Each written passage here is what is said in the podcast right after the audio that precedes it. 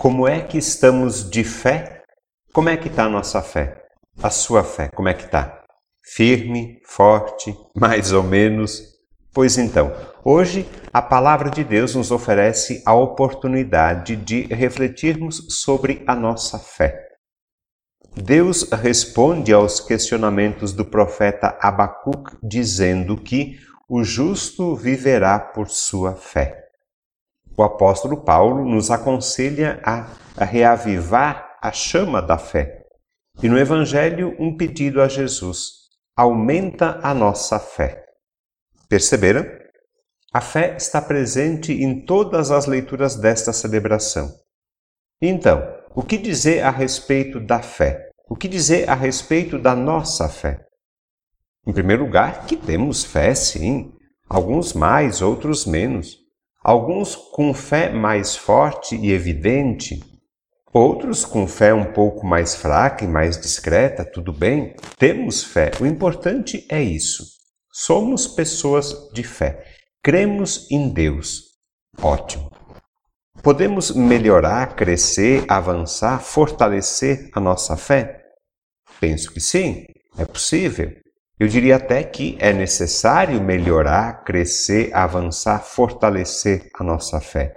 Todos os dias, sempre.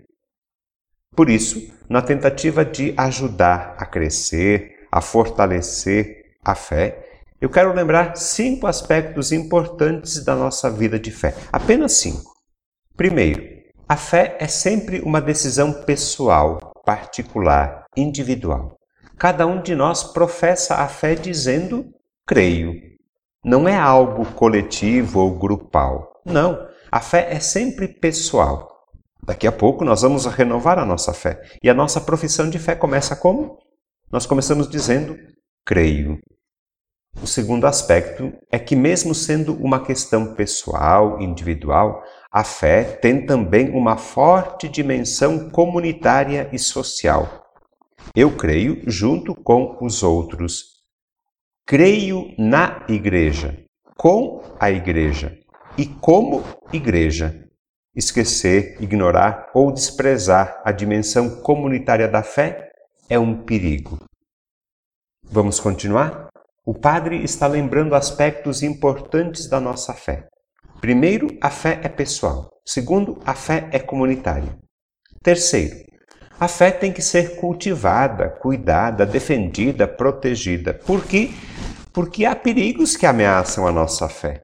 Assim como a chama de uma vela, por exemplo, tem que ser cuidada porque pode ser apagada pelo vento, a nossa fé também tem que ser protegida.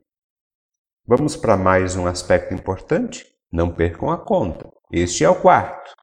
A fé tem que ser conhecida, estudada. A inteligência e a razão ajudam a compreender melhor a fé. Não precisamos nos assustar quando surgem dúvidas, perguntas, questionamentos.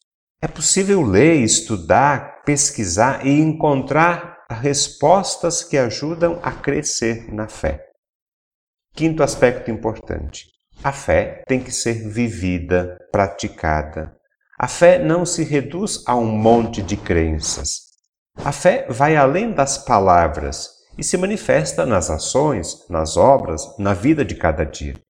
A fé nos compromete na missão de construir um mundo melhor para todos.